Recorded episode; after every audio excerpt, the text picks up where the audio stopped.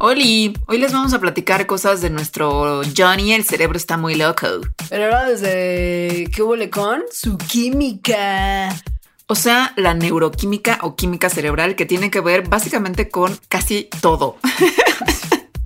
O sea, sí, con lo que nos da para arriba, con lo que nos da para abajo, con todo, todo tiene que ver con unas sustancias en particular que se llaman neurotransmisores y unos espacios entre las neuronas que se llaman sinapsis, donde estos neurotransmisores viajan. De eso vamos a hablar un montón. Les vamos a hablar del glutamato, porque si ustedes no sabían, es el neurotransmisor más común en los vertebrados. Vamos a hablar de serotonina y de cómo el LSD como tal ayudó un montón a que entendiéramos la química del cerebro. Me encanta que haya LSD en este programa. También les vamos a hablar de cuando la química cerebral es chida con nosotros y cuando es darks con nosotros y la delgada línea que hay entre cada una de esas cosas. Vamos a hablar, por ejemplo, de la neuroquímica de los trastornos del ánimo en esa parte darks. Mucho de eso y también un poquito de cómo es que se han creado medicamentos que justo intervienen en la química cerebral para aliviar los síntomas de esas disfunciones o ese tipo de, males. Ahora, si usted es Patreon de Mandarax, para más información visite por favor patreon.com diagonal Mandarax. El contenido especial de este programa está bien padre porque tiene que ver con la química de algo que nos gusta un montón a los seres humanos, que es echar jetita. Así es. Y si han llegado hasta aquí no saben quiénes somos, esto es Mandarax, es un programa de ciencia que hacemos Leonora Milán y yo. Servidora. Sí, servidora y amiga. Sí. Y lo hacemos con Sonoro, que es una plataforma que nos produce y nos distribuye y que son nuestros amigos y a los que les mandamos abrazos. También lo hacemos gracias a las personas que son Patreons. Si no saben qué es esto, pueden meterse a patreon.com diagonal Mandarax y enterarse cómo le pueden hacer para que Mandarax se siga produciendo. Y si quieren, también nos pueden encontrar en redes sociales, que en Instagram somos arroba las Mandarax. Twitter somos arroba Mandarax y Facebook Mandarax lo explica todo. Y muchas gracias.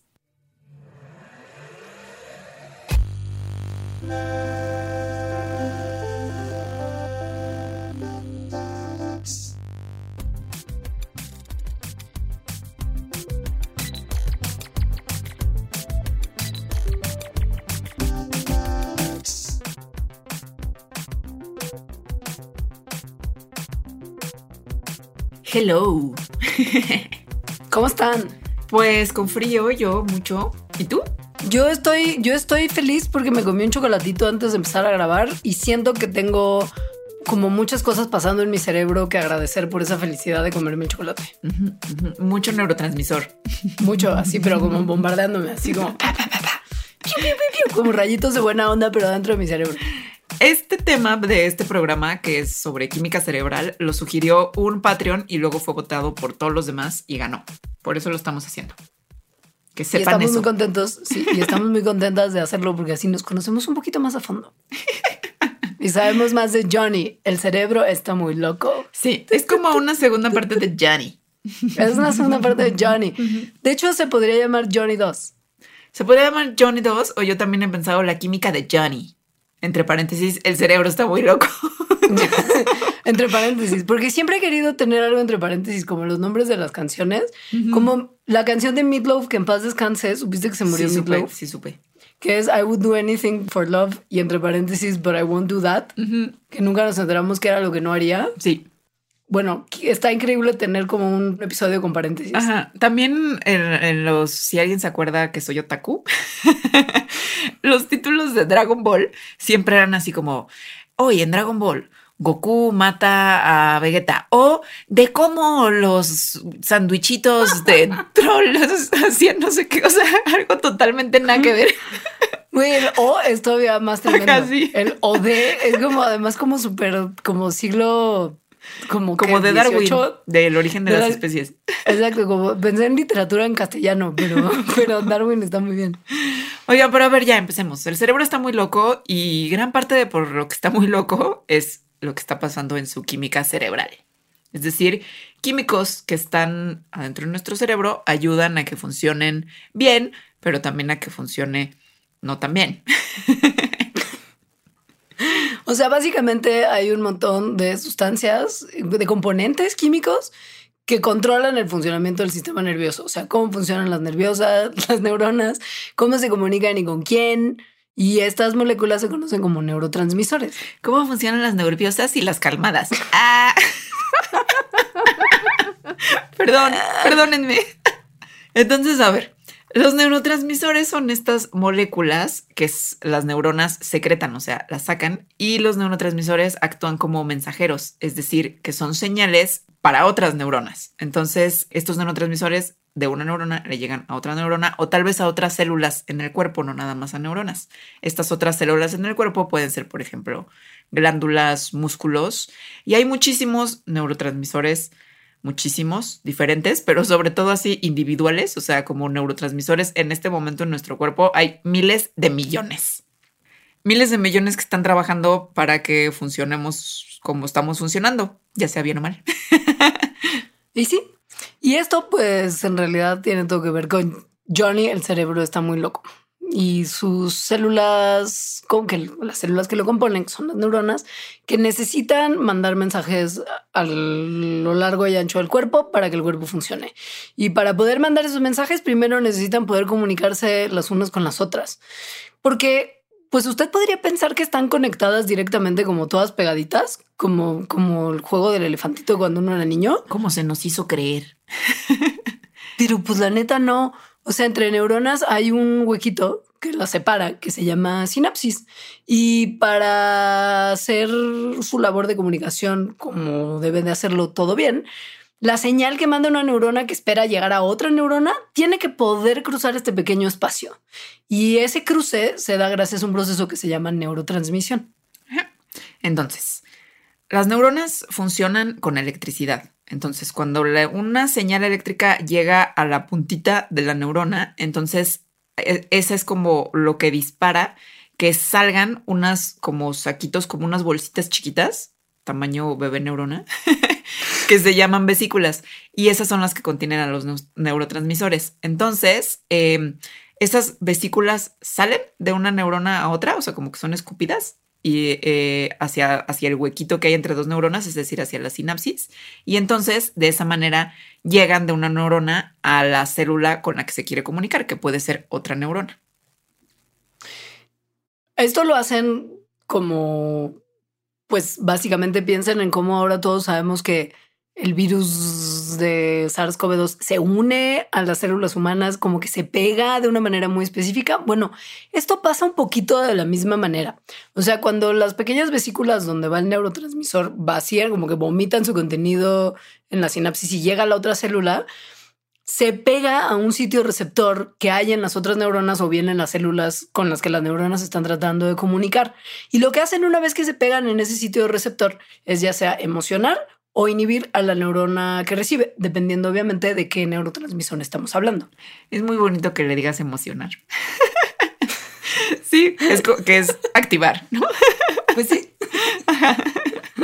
Entonces, los neurotransmisores se pegan a sus receptores y entonces hacen que causan que la señal eléctrica se transmita hacia una célula y en ese caso se dice que son excitatorios, es decir, la excitan o la emocionan, como dice Leonora. En otros casos, los neurotransmisores lo que hacen es bloquear que la señal llegue. Y entonces, en ese caso, se les llama que son inhibitorios, porque lo que hacen es prevenir que el mensaje siga ocurriendo y entonces que se pare lo que sea que se está parando. Y también hay otro tipo de neurotransmisores que son moduladores o neuromoduladores se les llama, que lo que hacen es afectar a varias neuronas al mismo tiempo. Es importante saber que algunos neurotransmisores pueden ser ya sea o que causan reacciones de excitación o de inhibición, dependiendo del tipo de receptores que están en la neurona que recibe. O sea, no es que automática, o sea, que, que, están como comprometidos con una causa nada más. Puede variar dependiendo de la célula y dependiendo de la ocasión. Pero lo que sí no varía es que los receptores y los neurotransmisores actúan como una llave y cerradura.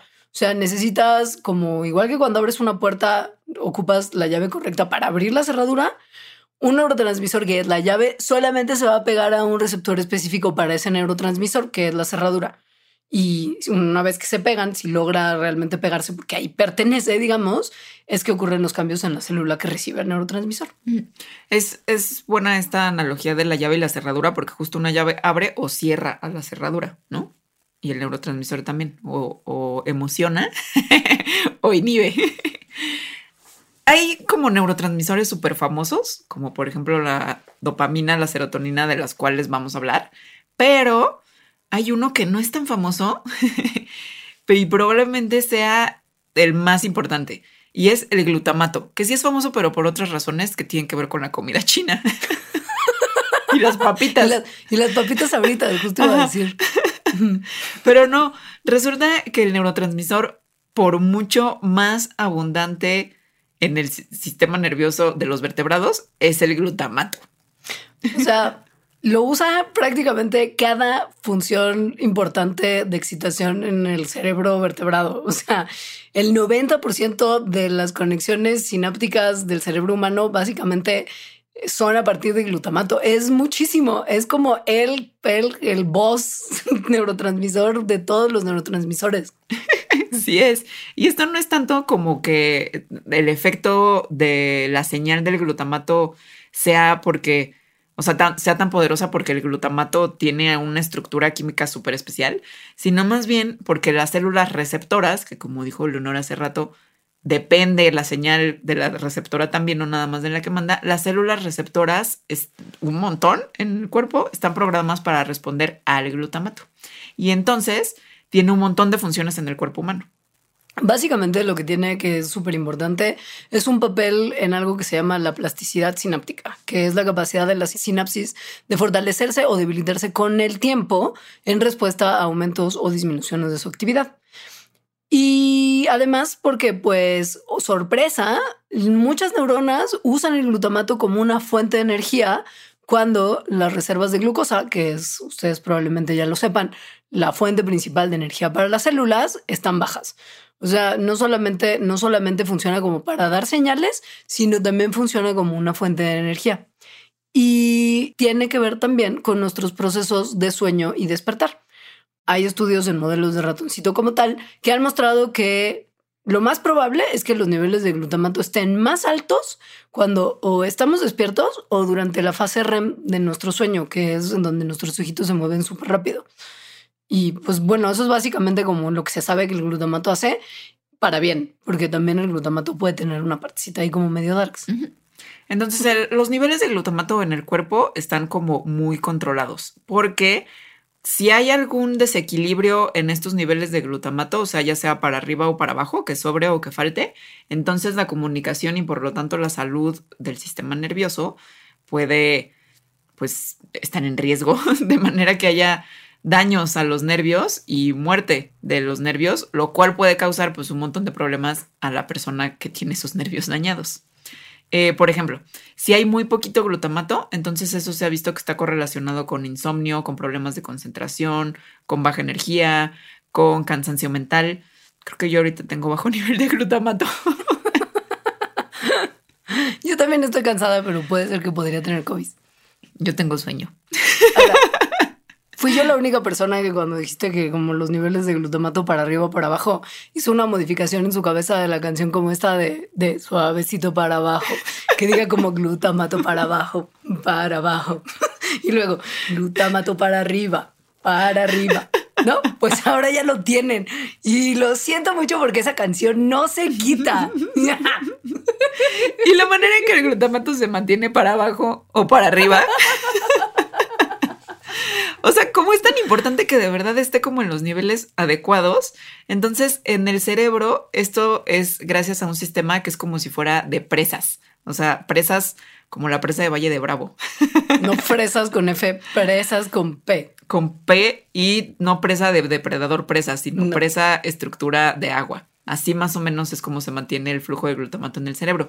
De, de forma en que como que se liberan pequeñas cantidades de glutamato solamente en donde se necesitan y cuando se necesitan. O sea, se abre la presita de glutamato poquito si se necesita poquito ahí en el momento en el que se necesita. O sea, una neurona libera glutamato, si es una neurona sana, solamente cuando necesita mandar un mensaje y luego rápidamente como que cierra la presa y ya hace que no salga más glutamato. Ahora, hay muchísimo glutamato adentro de las neuronas. O sea, muchísimo, muchísimo. Hay 10 mil veces más glutamato adentro de las células que lo que hay afuera. Y esto es súper importante porque justo no puede haber como mucho glutamato ahí como LOL dando el rol como por el cerebro.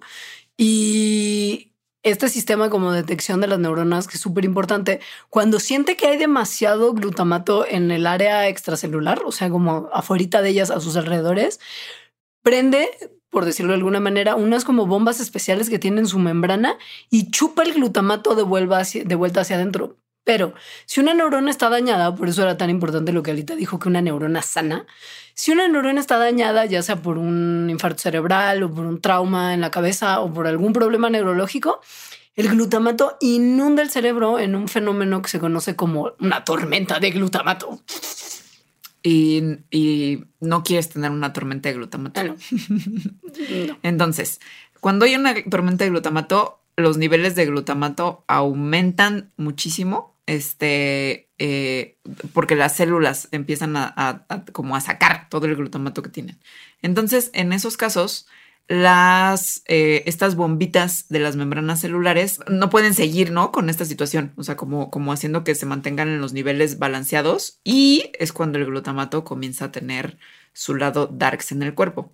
Porque no es que mate a las neuronas directamente, sino que empieza a excitarlas demasiado y eso hace que las neuronas abran de manera excesiva sus poros y entonces dejen entrar grandes cantidades de sustancias que normalmente no dejarían entrar. Es decir, como que se abren por completo y dicen, venga todo lo que hay ahí, pero pues justo eso no es un funcionamiento ideal. Una de las sustancias que entran como locas es el sodio, que lo que hace es que las células se hinchen porque su entrada viene acompañada de una entrada también muy grande de agua porque esto, como por física nada más, se necesita para diluir el sodio. Y esta hinchazón lo que hace es apachurrar los vasitos sanguíneos que hay alrededor. Y esto obviamente evita que la sangre circule normalmente y se interrumpe el suministro tanto de oxígeno como de glucosa a las células cerebrales, lo que eventualmente lleva a la muerte de estas células. Ahora, esto, por fortuna, es reversible. O sea, si se logra quitar el glutamato de los fluidos cerebrales, estas células regresan a su tamaño normal. Pero igual pueden haber cosas que no están tan, no diría que mild, porque lo del sodio está grave, pero que pueden ser peores. Por ejemplo, el calcio. O sea, el calcio en condiciones normales no pasa nada, está bien, pero si de repente empieza a entrar muchísimo eh, a las células a través de estos poros abiertos porque se volvieron locas por el exceso de glutamato, el, exceso de calcio destruye eh, partes vitales de las neuronas y eventualmente las mata. Entonces, si se te empiezan a morir muchas neuronas en el cerebro, pues las muchas funciones cerebrales empiezan también a dañarse. Y eso, por ejemplo, en lo que se expresa en una persona es que de repente empieza a hablar como mal, empieza a tener temblorinas y hay algunas enfermedades del cerebro que están asociadas justo a que hay glutamato concentrado ahí. O sea, lo que estamos describiendo, por ejemplo, Alzheimer, infarto cerebral, eh, eh, ataques epilépticos. Ahora, esto no pasa por comer mucho glutamato. no, no, no tiene nada que ver. No tiene nada que ver. No, no, no. O sea, pasa por lo que dijimos, que es como porque hay un daño neuronal ocasionado porque te pegaste en la cabeza o una cosa así. O sea, no, no tiene que ver con comer muchas papitas abritas que es dañino, pero, pero no por esta razón. No, y de hecho creo que, igual y corrígeme si me equivoco, pero según yo ya lo del glutamato es malísimo para la salud, ya se ah, identificó hace un buen. Yo decía, es dañino comer tantas papitas en ah, general. Sí, porque grasa. Sí, no, pero el glutamato no se ha visto que sea dañino para la salud, o sea, solo en unos niveles excesivos que, que están fuera del rango de lo que una persona podría ingerir por más que comiera cosas. Y siento que esto lo hablamos en uno de los primeros mandalax, en uno en el que damos una receta de una ensaladita muy rica. Mm, tal vez sí. Y hablamos creo que de la sriracha que tiene glutamato. Sí. Pero bueno, esta es historia de Mandarax, no historia de lo que sabemos de los neurotransmisores y su función en nuestro cerebro. Y ha llegado el momento de contarles un poquito de historia sobre cómo nos enteramos de qué demonios está pasando en el cerebro, porque si bien hoy entendemos perfecto, o sea, no perfecto, porque nada del cerebro lo entendemos perfecto en realidad, aun cuando hoy entendemos que nuestro estado emocional y nuestro comportamiento tiene mucho que ver pues, con la química cerebral. la química, Esto no lo sabemos desde hace mucho. De hecho, como que hasta los 50 fue que la neuroquímica empezó a ser una disciplina científica importante y renombrada y acá súper como de interés para la comunidad científica. Esto a Freud no le gusta. Ahorita sabrán por qué. Entonces, a ver, esta historia es padrísima. La hablamos un poquito en el programa de sí, sí, psicodélicos, pero muy poquito. Aquí, aquí viene a detalle. A ver, uno de los neurotransmisores más famosos es la serotonina. Eh, sí, de los más famosos y yo creo que ahorita casi todo el mundo ubica, aunque sea que tiene un rol en regular las emociones, que es más o menos un neurotransmisor de la felicidad. Eh, pero no nada más hace esto, o sea, por esto es por lo que es súper famosa, pero tiene muchísimas funciones en el, en el cuerpo. Tiene funciones cognitivas, eh, por ejemplo, de memoria, aprendizaje, de recompensa, pero también tiene funciones mm, tal cual de procesos fisiológicos en el cuerpo, como dormir, como vomitar. y la vasoconstricción, que es cuando los vasos sanguíneos se, se aprietan y la circulación de la sangre se hace más lenta. Y es un neurotransmisor que lleva mucho tiempo, mucho tiempo en el, en, el, en el árbol de la vida.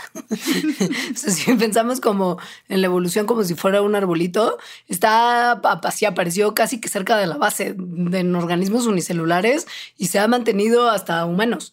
De hecho, se ha especulado que el primer receptor de serotonina pudo haber aparecido hace 750 millones de años. O sea, lleva una eternidad con nosotros. O sea, casi que cualquier organismo que puedas ver produce serotonina.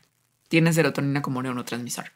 Entonces, la serotonina se descubrió en 1930 en Italia, un científico que estaba estudiando el tracto gastrointestinal en ratas.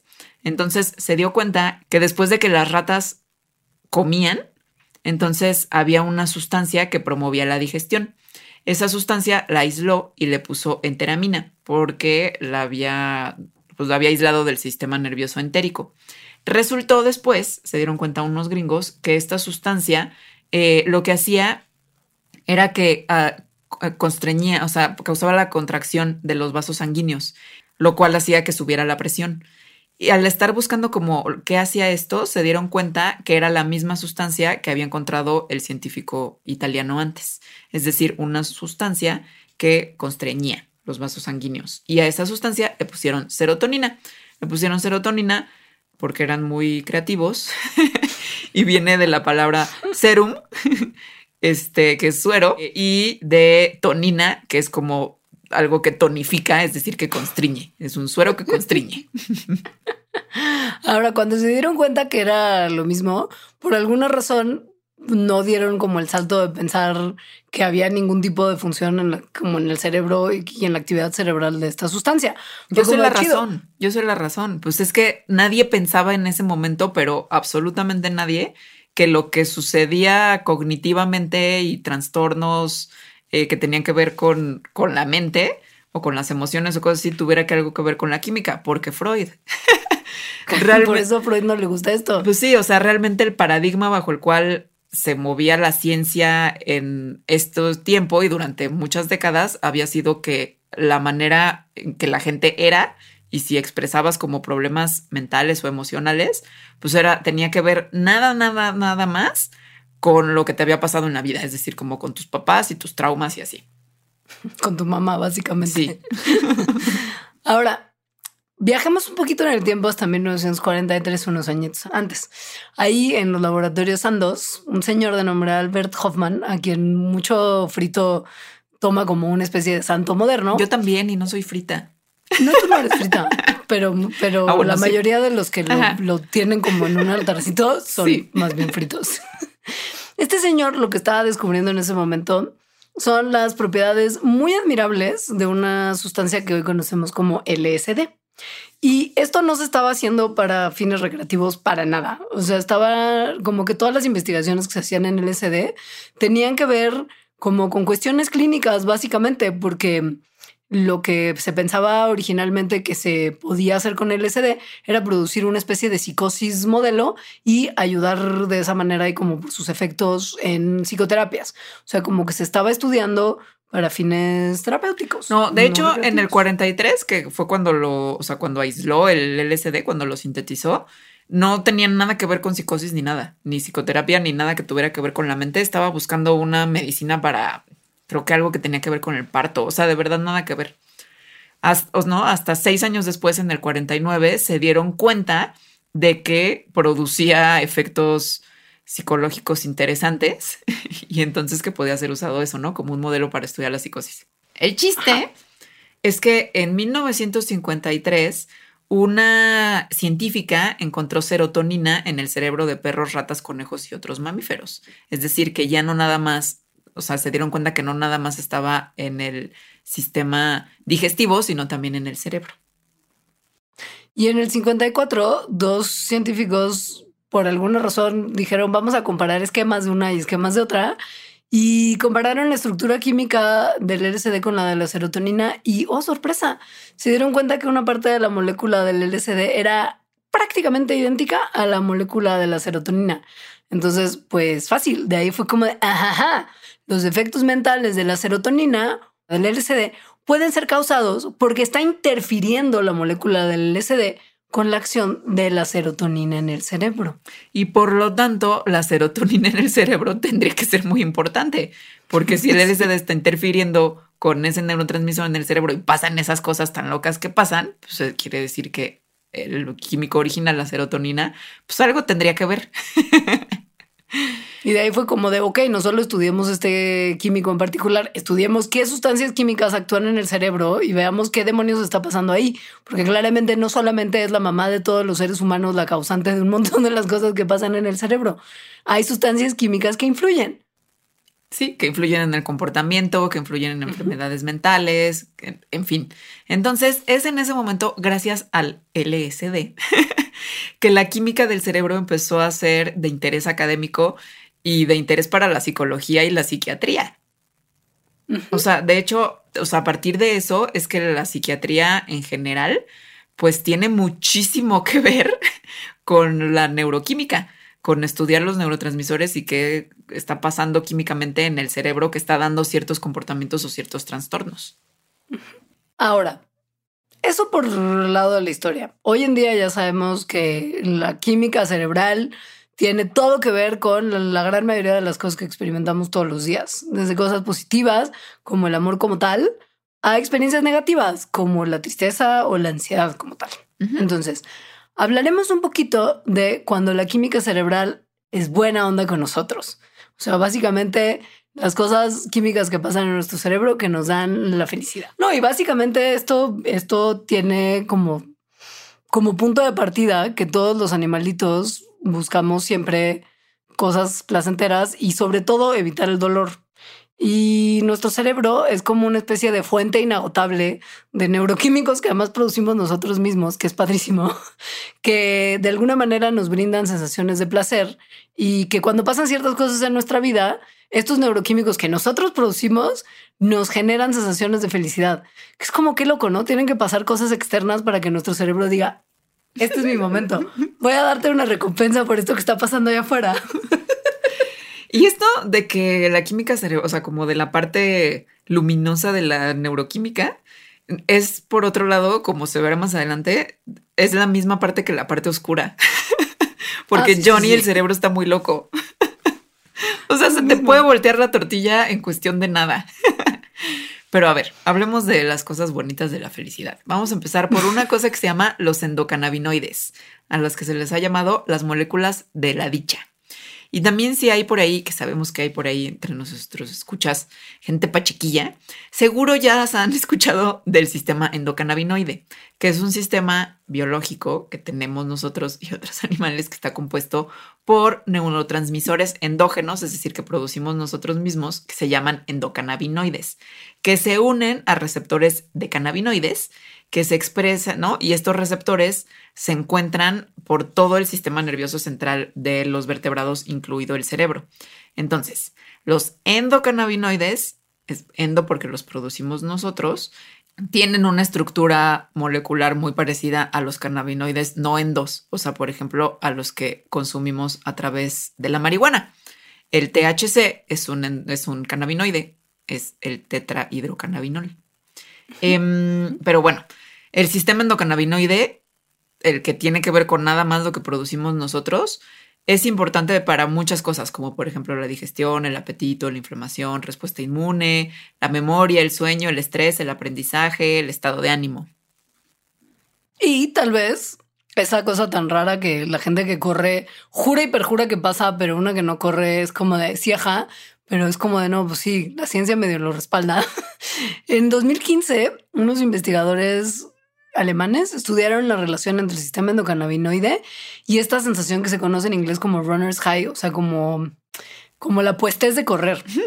y que es una sensación que la gente que corre largas distancias describe como, como una especie de sensación súper placentera de euforia, de sedación y de analgesia, ¿no? Y que se ve también en ratones. Para explorarlo, hicieron una cosa que en la medida de las investigaciones que normalmente se hacen con ratones es relativamente amable. Muy amable. Que es que muy amable. muy amable. Que es que familiarizaron a un grupo de ratoncitos con correr en una de esas rueditas para ratones, pero de manera regular, ¿no?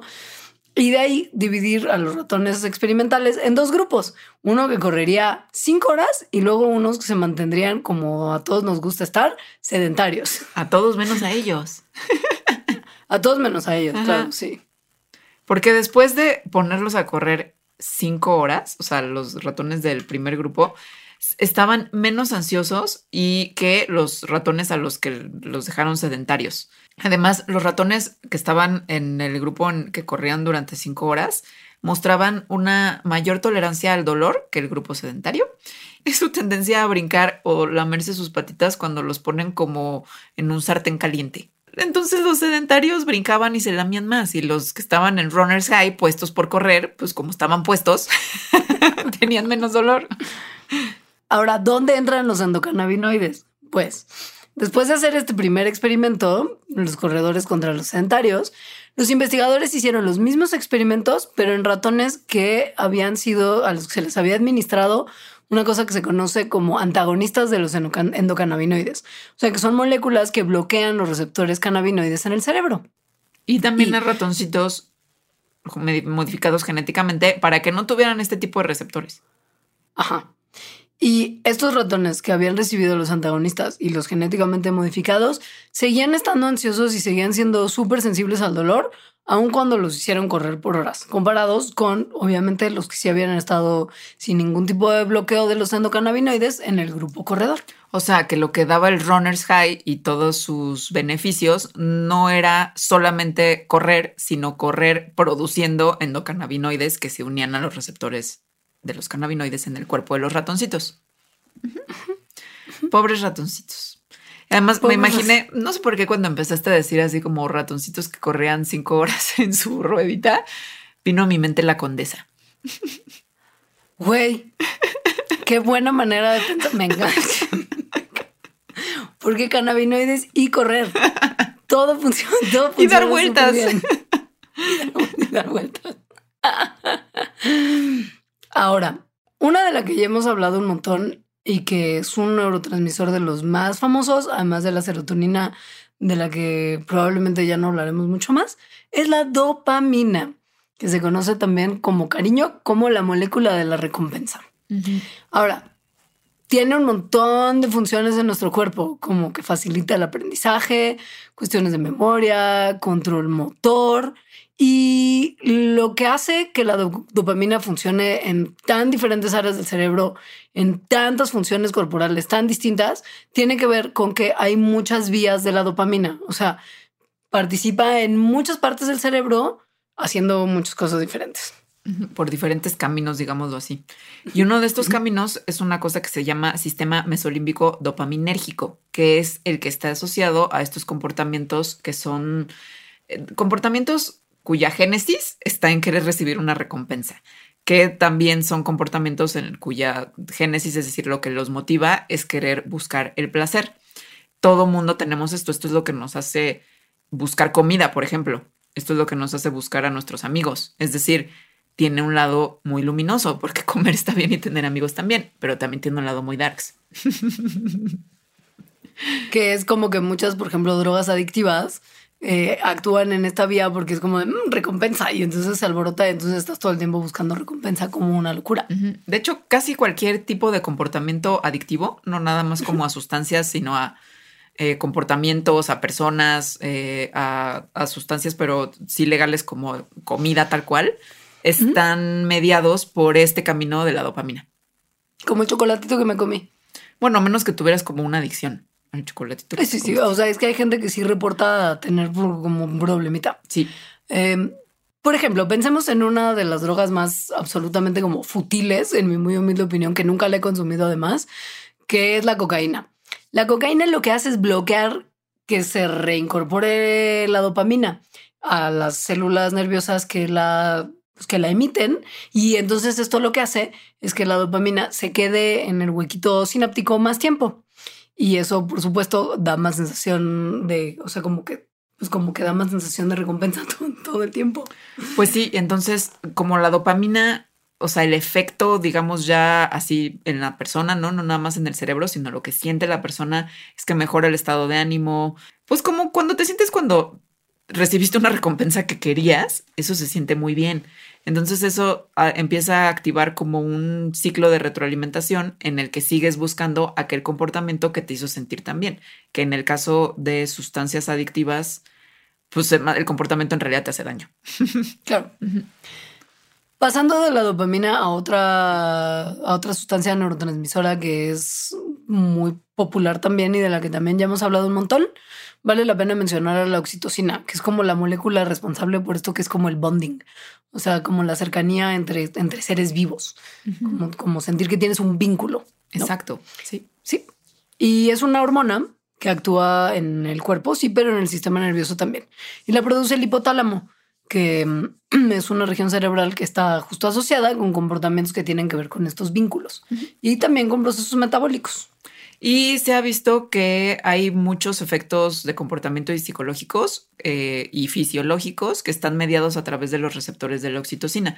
Por ejemplo, muchos comportamientos sociales, justo por del bonding, ¿no? O sea, como la amistad, el amor fraternal o el amor maternal y también comportamientos que tienen que ver con la sexualidad. De hecho, se le dice que es como la hormona del cuchareo, porque justo lo que hace sentir, o sea, como lo, sí, uno de sus efectos es que sientas no ese así como deseo sexual, sino más bien como amor, amor verdadero. Pero ojo, ojo, ojo, porque esta hormona se libera en grandes cantidades durante el sexo como tal y también durante la lactancia, el nacimiento y así. Pero si usted se siente con muchas ganas de decir como de dar fuertes confesiones, confesiones sentimentales después del sexo, puede, puede ser que la oxitocina esté jugándole una mala pasada y después de que se le baje el rush, ya va a ser como Dios mío, pero ¿qué dije? Pero bueno, en sus términos luminosos, sí se ha visto que la oxitocina es importante para facilitar relaciones positivas entre seres humanos, o sea, ya sea entre amigos o entre familiares o entre parejas. Entonces es clave para el comportamiento social, o sea, para que haya, por ejemplo, confianza entre personas. Estas relaciones que podríamos llamar positivas, pues obviamente tienen un efecto positivo también y fuerte en la satisfacción personal y en la felicidad de la gente. Y yo diría que incluso pues en la sociedad en general, ¿no? Porque si la gente tiene buenas relaciones sociales de manera individual, pues la sociedad también está bien. A menos que A menos que haya la, la participación de la oxitocina en cosas darks, que también la hay. Pero antes de pasar a eso, nada más que sepan que en 2003 en un estudio se vio que los niveles de oxitocina en tanto perritos como en sus dueños humanos se aumentan después de como que pasan un rato perrito y dueño así en el cuchareo como Oh. animal. Que quiere decir que la oxitocina no solamente tiene que ver con el bonding con, como entre humanos, sino entre humanos y otros seres que también producen oxitocina. Sí, también se ha visto que incluso nada más mirarse a los ojos con tu perrito produce oxitocina en tu perrito y en ti. Según yo, en los gatos eso no pasa. O sea, yo veo a Salsa a los ojos y no siento oxitocina de su lado, nada. Y le vale, como a todos. Como el otro día vi un meme que decía, si un, si un, si los gatos pudieran responderte de vuelta, text back, no lo harían. 100%, doble palomitas, un por siempre, así. He leído millones. Bueno, pasando a la endorfina, la endorfina también es muy, es muy popular en el sentido que todo el mundo quiere un poco de ellas, Uf, porque sí. es una molécula como analgésica, es decir, que como que mata el dolor. Y, y tienen su estructura química un parecido muy importante a otras sustancias químicas que funcionan muy tremendo para regular justo el dolor, que ahora son un problema por esa sensación precisamente que dan y esa analgesia que son los opioides. Entonces digamos que es como nuestro opioide natural. Sí. Las endorfinas son producidas en la glándula pituitaria y el hipotálamo y producimos, o sea, porque todos estos neurotransmisores de los que hemos estado hablando los producimos nosotros, nuestros cuerpecillos. Entonces las endorfinas las producimos sobre todo después de hacer ejercicio, después de comer chocolate, cuando nos reímos y al tener orgasmos. Entonces, también se producen muchas endorfinas cuando hay justo experiencias dolorosas, o sea, como cuando te pegas, porque como son analgésicas, entonces su función es como aliviar de manera temporal el dolor. Qué padre que todas estas cosas como que de alguna manera te hacen estar puesto. Sí, te ponen tantito. O, te quitan como, como mala puestes, sí. Sí, como que la vida en general, como que la neuroquímica cerebral se trata de mantenerte puesto para diferentes cosas. Es como necesitas comer, te voy a poner tantito para que comas y busques comida. Ya comiste, ah, bueno, te voy a dar una recompensa para que en el futuro quieras seguir comiendo. Sí, básicamente. Ahora, también hay unos que no nada más se tratan como de la puestez, sino que como justo su labor no es excitar, sino inhibir, lo que hacen es quitar la mala puestez. Porque, por ejemplo, si uno piensa cuando está teniendo un ataquecito de ansiedad, se siente como una puesta súper horrible. O sea, como que tu cuerpo está como en un, en un high bien feo. Mal voyage. Sí, mal voyage. Y hay neurotransmisores que inhiben justo este tipo de situaciones, como uno que es muy importante que se llama GABA. GABA lo que hace es alentar, hacer más lento el impulso de ciertas neuronas y es el principal neurotransmisor inhibitorio en nuestro sistema nervioso central. Y es tal su importancia que es uno de los más abundantes en mamíferos. O sea, básicamente el 40% de la sinapsis en vertebrados adultos tiene que ver con GABA. Entonces, gracias a que hace más lenta la transmisión entre neuronas, entonces cuando hay mucho GABA, cosas en el cuerpo empiezan también como a reducirse, por ejemplo, el ritmo cardíaco, el ritmo respiratorio, y con eso vienen sensaciones de calma, eh, y por lo tanto el malwayash de sensaciones como de estrés, de ansiedad, de miedo, empiezan también a relajarse y a emerger más bien sensaciones más positivas, justo, ¿no? Como de todo está bien, bienestar, calma, tranquilidad. No le sorprenderá nada que muchas enfermedades psiquiátricas como la ansiedad, la esquizofrenia, el desorden del espectro autista y el desorden como clínico depresivo se han asociado con bajos niveles de GABA en el cerebro. Así que como creo que ya se están dando cuenta, la química cerebral está siempre en la cuerda floja entre estar en un nivel chido y en un nivel darks. y después de una pequeña pausita vamos a hablar de la parte darks, porque hay mucho del darks patreon.com diagonal mandarax. Suscríbete desde un dólar al mes para acceder a la grabación en vivo, contenido extra, merch, participación en la elección de temas y muchos beneficios más de la comunidad Mandarax. Patreon.com diagonal Mandarax. Ok, pues llegamos a la parte que se veía venir, que es cuando la química cerebral se pone darks. Hay muchas cosas por las cuales se pone darks. Por ejemplo, ya hablamos de la parte muy darks de la dopamina. Em, hay, pero hay cosas darks que son sorprendentes. La número 7 te sorprenderá y tiene que ver con la oxitocina, porque de la oxitocina como que siempre se habla de su buena hondez, ¿no? O sea, de que todo está bien, de que mientras más oxitocina mejor, de que vas a tu perrito y a tus amigos y que si los hijitos y los papás, en fin. Pero también tiene su lado darks.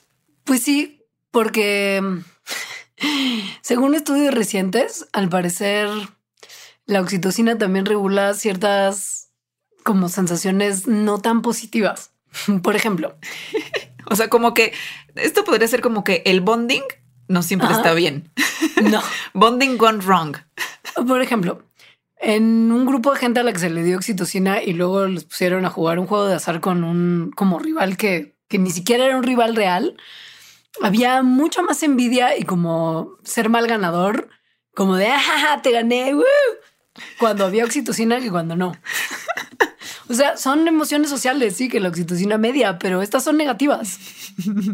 Esto llevó a las personas que estaban haciendo esta investigación a pensar que la oxitocina promueve emociones sociales en general, o sea, no nada más positivas, sino también negativas. Entonces, o sea, que más bien está mediando cosas que tienen que ver con comportamientos sociales en los que estamos relacionándonos con otros y tenemos acercamientos con otros. Pero, pues no todos los comportamientos sociales en los que estamos acercándonos a otros son necesariamente buenos.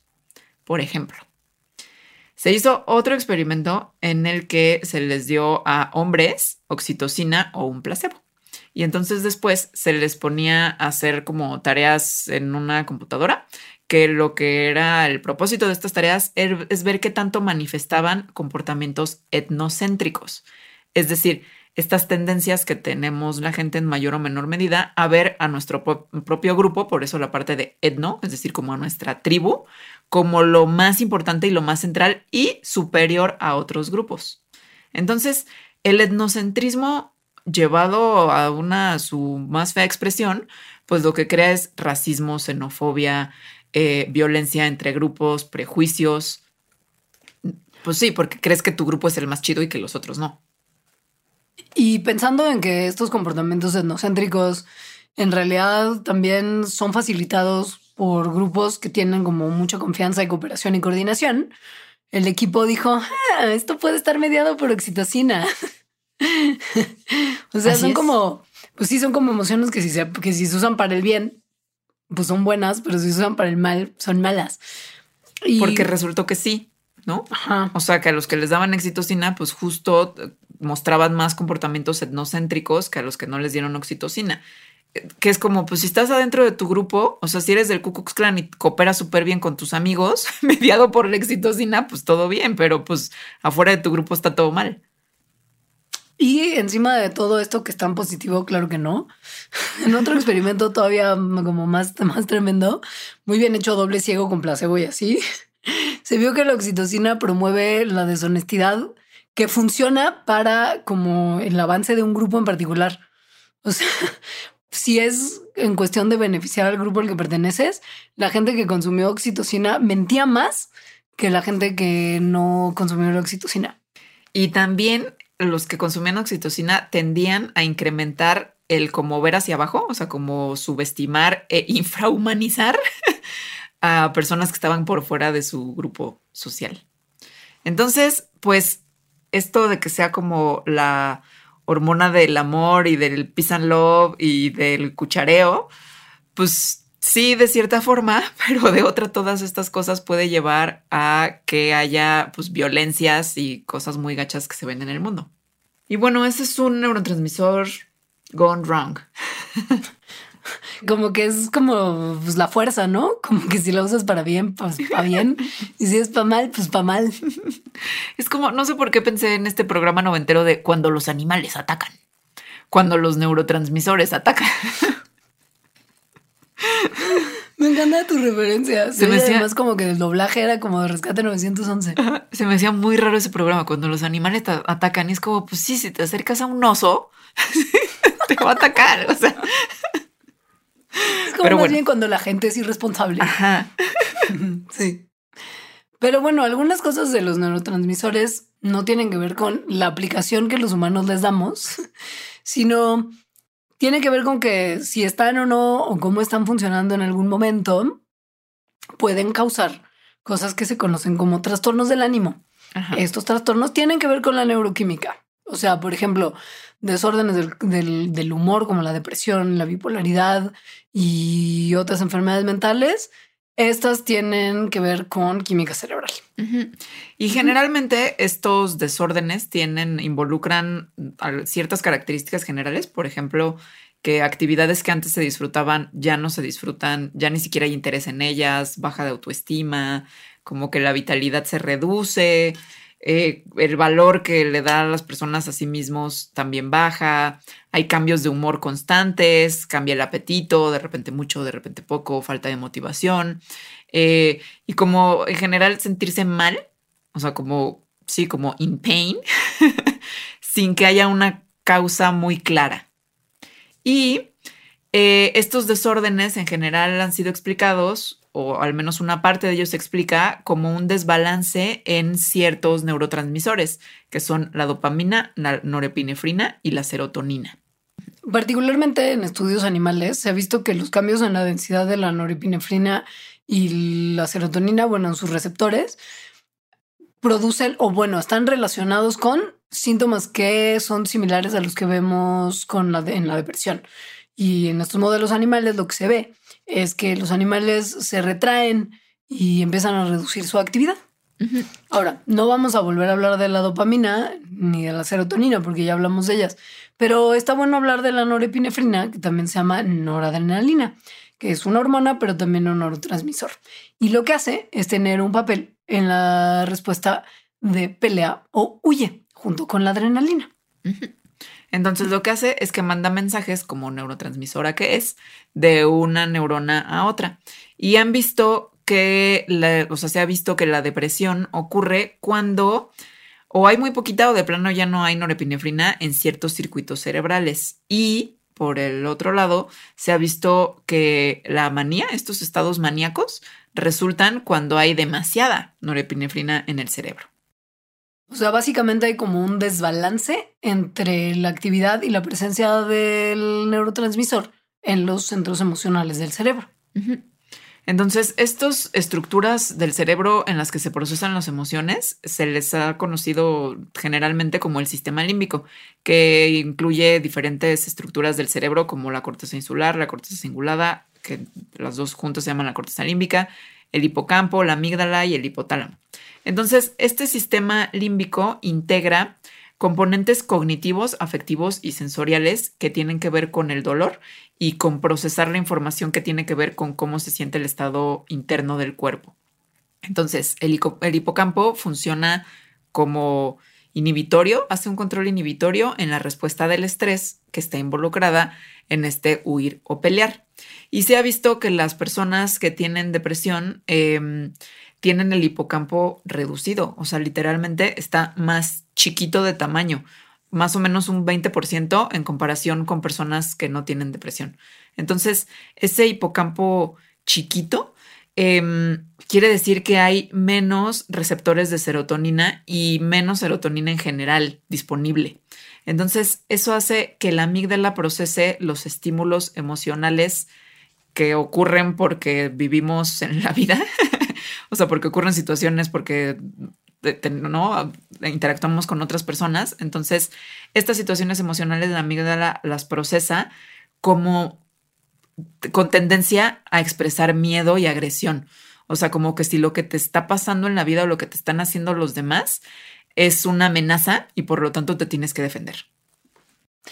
Ahora, no, esto quiere decir que los trastornos del humor y cosas como la depresión son simplemente así como, de, bueno, pues tienes mucho o muy poquito de algún neurotransmisor. No, hay muchas posibles causas de la depresión que sí incluye como una mala regulación del cerebro, que es lo que mencionamos, pero también hay una vulnerabilidad genética que puede tener un papel y los eventos estresantes de la vida evidentemente tienen un papel. Entonces sí, las sustancias químicas están involucradas, pero no es tan fácil como, ah, pues como que está muy alto, muy bajito el volumen de un neurotransmisor. Hay muchas cosas involucradas y hay otras sustancias químicas que están involucradas tanto dentro como fuera de las células nerviosas. O sea, Freud no tenía razón, pero tampoco estaba equivocado por completo. Exacto. Ajá. Exacto. Hay otras cosas, em, es decir, otros trastornos o desórdenes que pueden ser muy graves, como por ejemplo la esquizofrenia, que tienen que ver también con neurotransmisores. En realidad, todo en nuestra vida tiene que ver con neurotransmisores. Em, la esquizofrenia, pues es eso, es un desorden mental que puede ser muy grave, que afecta cómo una persona piensa, cómo se siente y cómo actúa. Entonces, en algunos casos, las personas que tienen esquizofrenia no pueden distinguir bien entre lo que es real y lo que se están imaginando.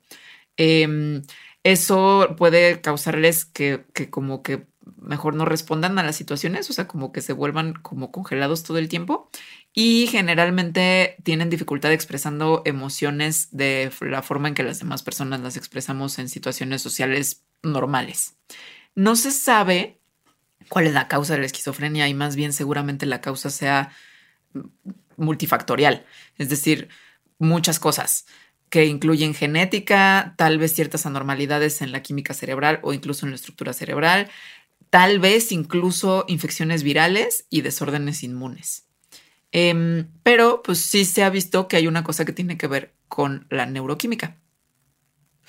Básicamente con que puede haber un desbalance de tres neurotransmisores en particular, la dopamina, el glutamato y la serotonina.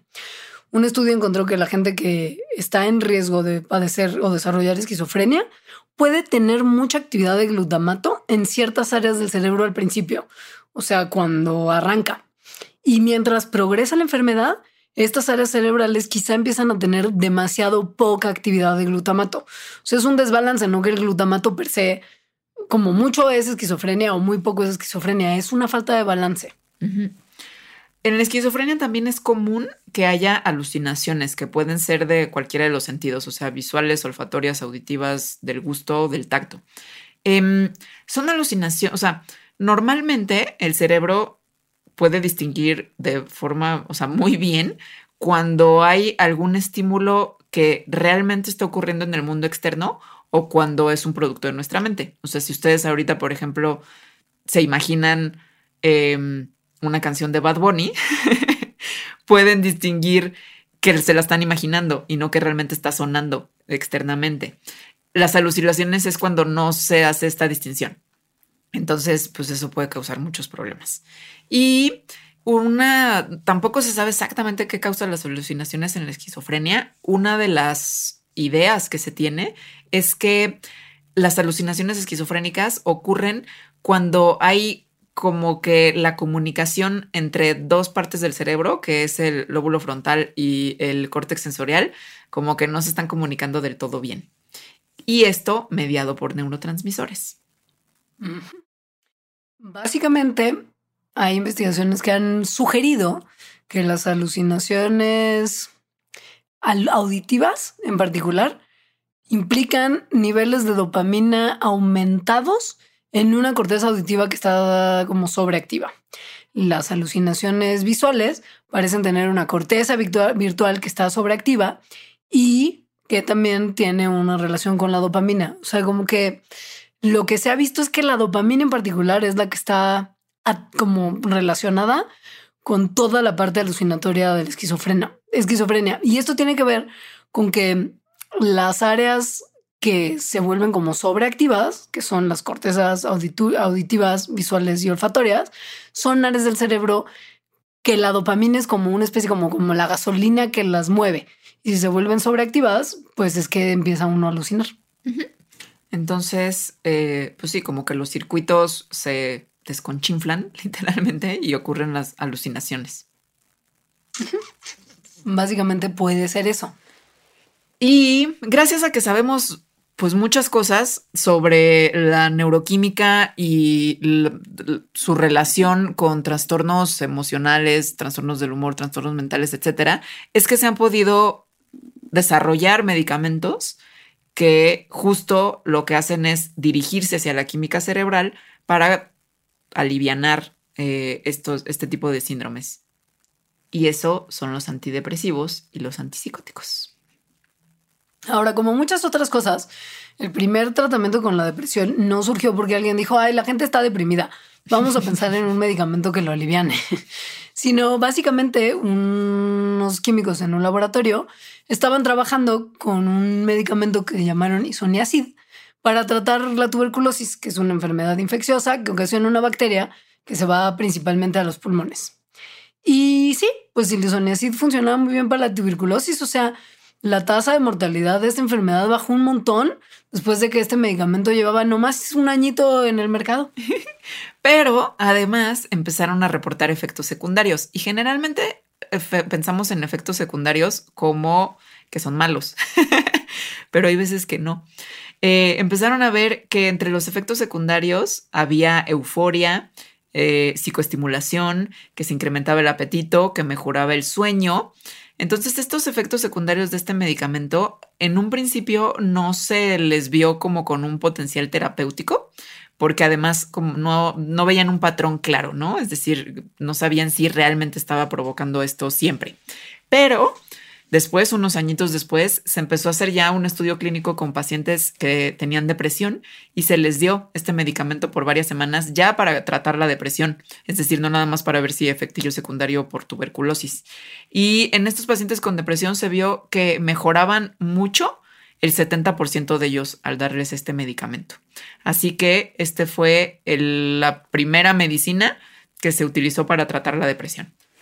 Entonces, después de esto, a esta medicina que vieron que funcionaba, vino el kiboleco, o sea, ¿cómo le hace?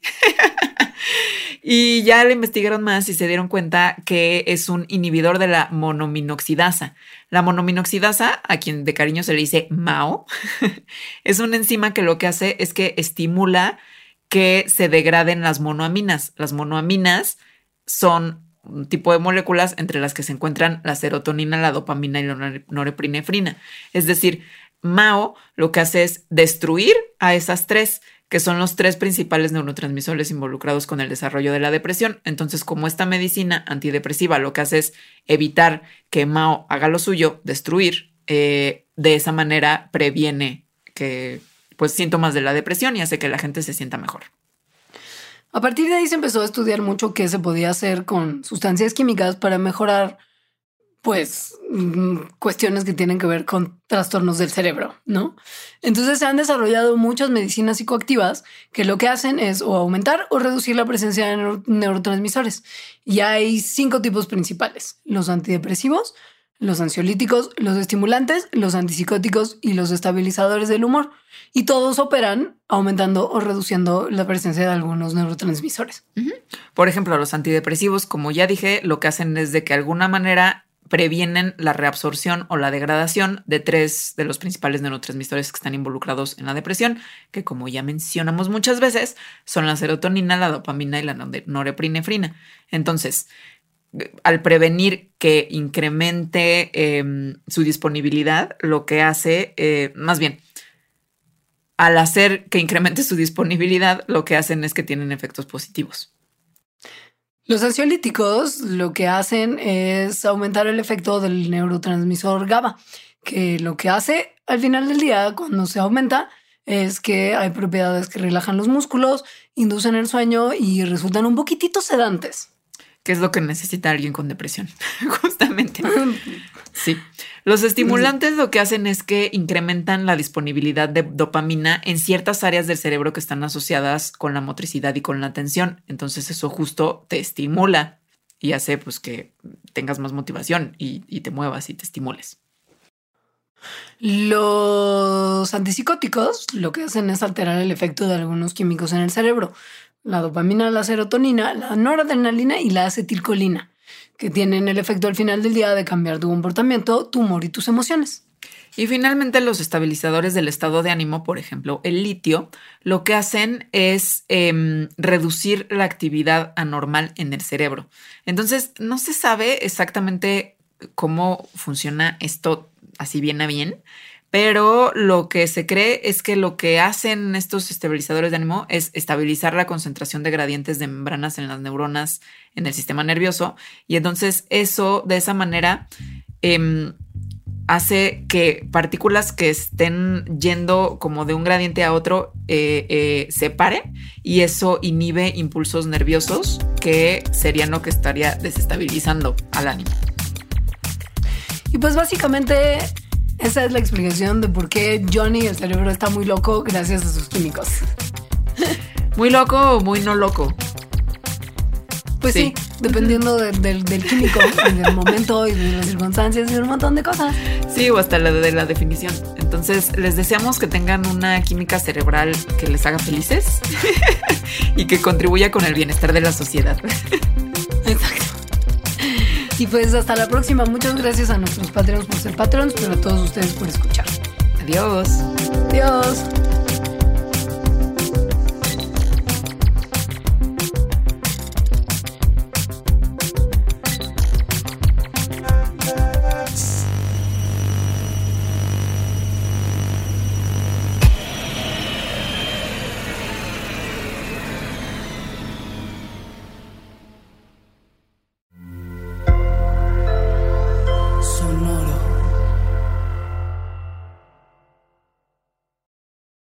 Tecnología. Gadgets, lanzamientos, reportajes y el negocio de las tecnológicas. En 10 años, el metaverso aportará 5% al PIB de Latinoamérica. Internet ha representado muchos cambios para el mundo y la religión no se ha escapado de ello. Los mexicanos cada vez tenemos casas más tecnológicas. Todo en menos de 5 minutos. Top Expansión Tecnología. Xbox tiene una nueva multa. Adam Mosseri, director de Instagram. Top Expansión Tecnología. De lunes a viernes a partir de las 6 de la mañana.